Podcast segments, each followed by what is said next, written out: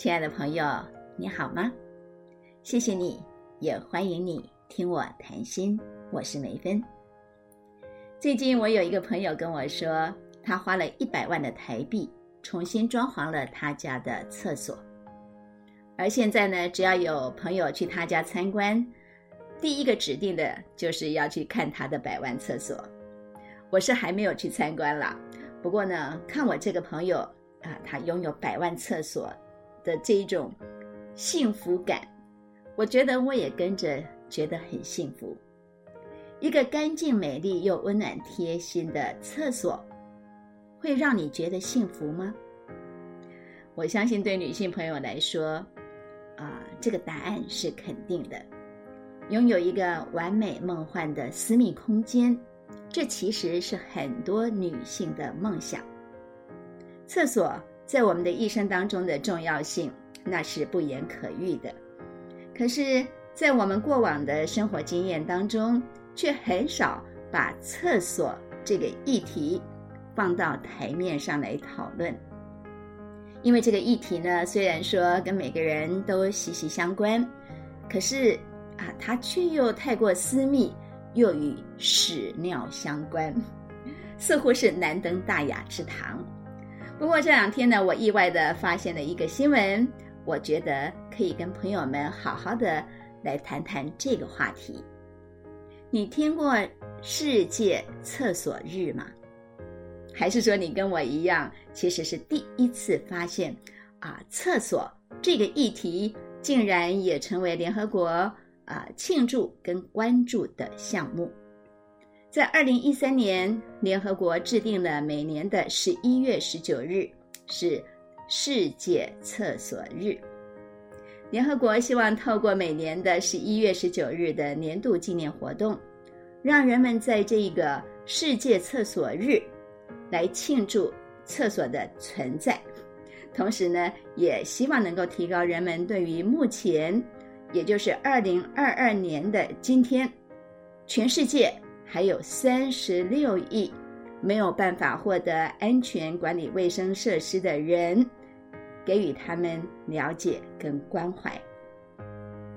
你能想象，全世界有将近一半的人口没有办法得到日常的这种安全卫生设施吗？用白话来说，就是。全世界有将近一半的人没有办法享受干净舒适的厕所，来解决他们每天必须要做的事情，就是啊大便、小便。这个问题在已开发国家，那根本已经不是问题了。尤其呢，是对那一些啊养尊处优的千禧年世代的孩子们来说呢，啊这个是无法想象的事情。对他们来说。干净的厕所，那就像是啊阳光、空气、水一样，是生命，是生活之所需。没有干净私密的空间，可以处理私人的大小事情，或者啊是在肮脏、恶臭的公共空间上厕所，又或者是在路边随便的上厕所，这件事情对。很多年轻人来说都是太匪夷所思了。这也让我想起来，啊，大概是在二零零七年前后的时候，我们全家到北京去旅游。那么有一天呢，我们在前往八达岭长城的路上，我的小儿子尚恩，他突然觉得肚子非常的不舒服，他表示他一刻都不能够忍。他必须拉肚子，我们非常着急的跟包车的司机说，请他务必找到最近的厕所。呃，司机也非常的配合，非常尽责的找到了一个公厕。结果尚恩一进去，马上就跑出来，因为他被那个厕所给吓到了。那个公厕呢，不但是脏，据他说呢，它就是两条水沟。完全没有门，他不知道这样子该如何上厕所。我眼看着啊，他呢抱着肚子，忍的是全身冒冷汗。我一直劝他就将就一下吧，他呢硬是宁死不从。后来啊，我们又跟司机商量说，那能不能找一个比较空旷无人的野外，让他来解决问题？这就好像是早期台湾到大陆大陆去的这个旅游团，啊，因为那个时候，呃，大陆的乡野间其实是几乎找不到合用的公厕的，所以女士们，啊，有需要的时候就必须要到野外去上厕所。那他们会用雨伞为自己撑出一个私密的空间，所以那一段时间很盛行所谓的雨伞团。啊，就是这样的意思。话说呢，我也提出了用雨伞为尚恩在野外遮蔽一个私密空间，让他好好的给释放一下。没想到我这个儿子是完全不为所动，他甚至认为这些提议是非常荒谬的事情。尚恩抱着啊，真是没厕所，宁愿死的这样的决心，硬是撑了一个多小时。一直到了长城底下的那个公厕，才去解决他的问题。呃，这当然已经是十多年以前的事情了。十多年来，在中国大陆各地，我所观察到的是，在公厕卫生的这个部分，他们有非常多的进步。我曾经在云南的丽江领受过，服务设备都是世界第一流的公共厕所。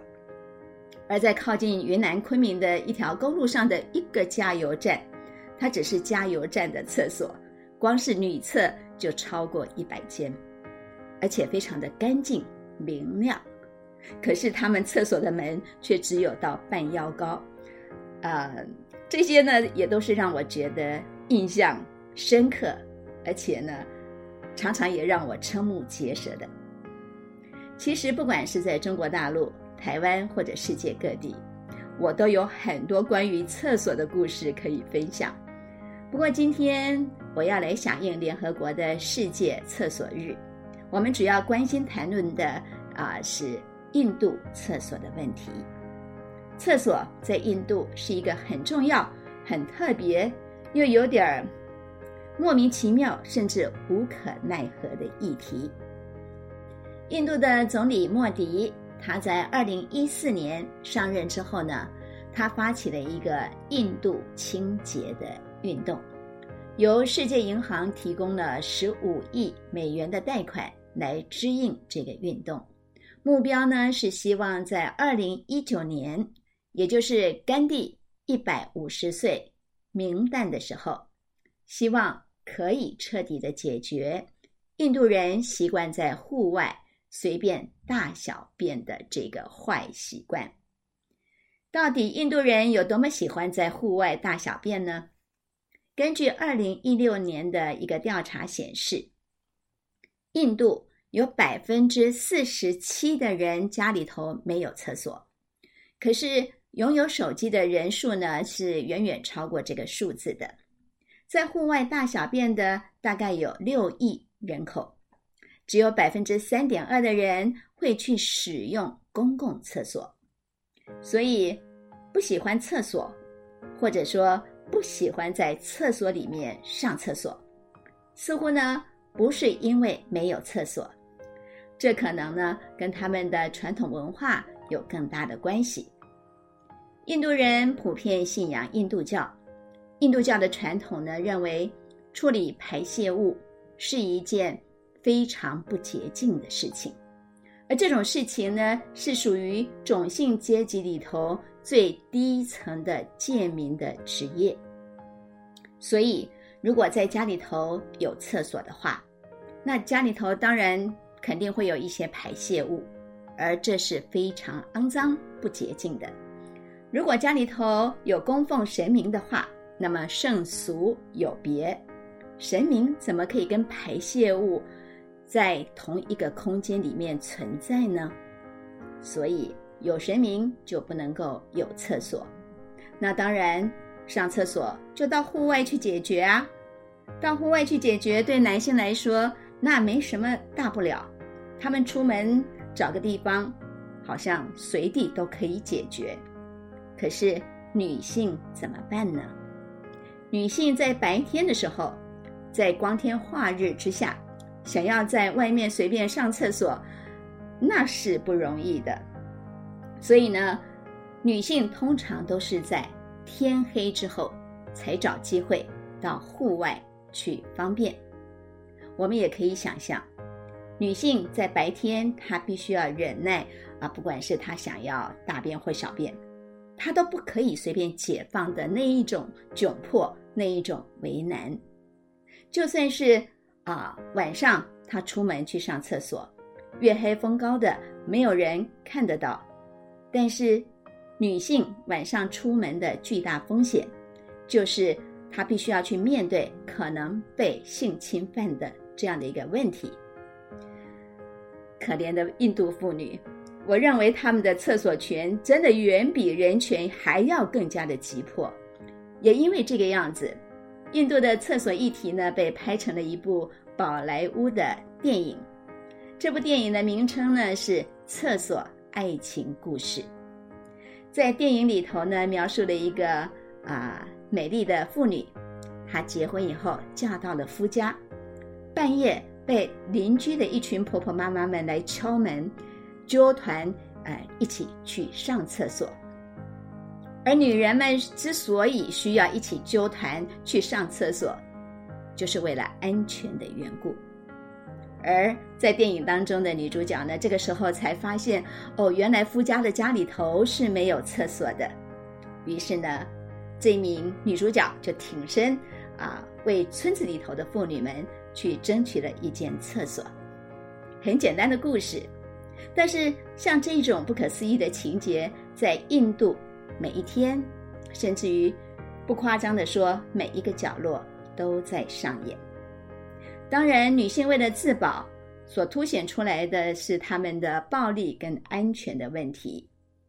可是，六亿人习惯在户外大小便所造成的严重的公共卫生问题，那是绝对不容忽视的。到了二零一五年为止，在印度每年都有超过十万名不到五岁的孩子因为拉肚子而死亡。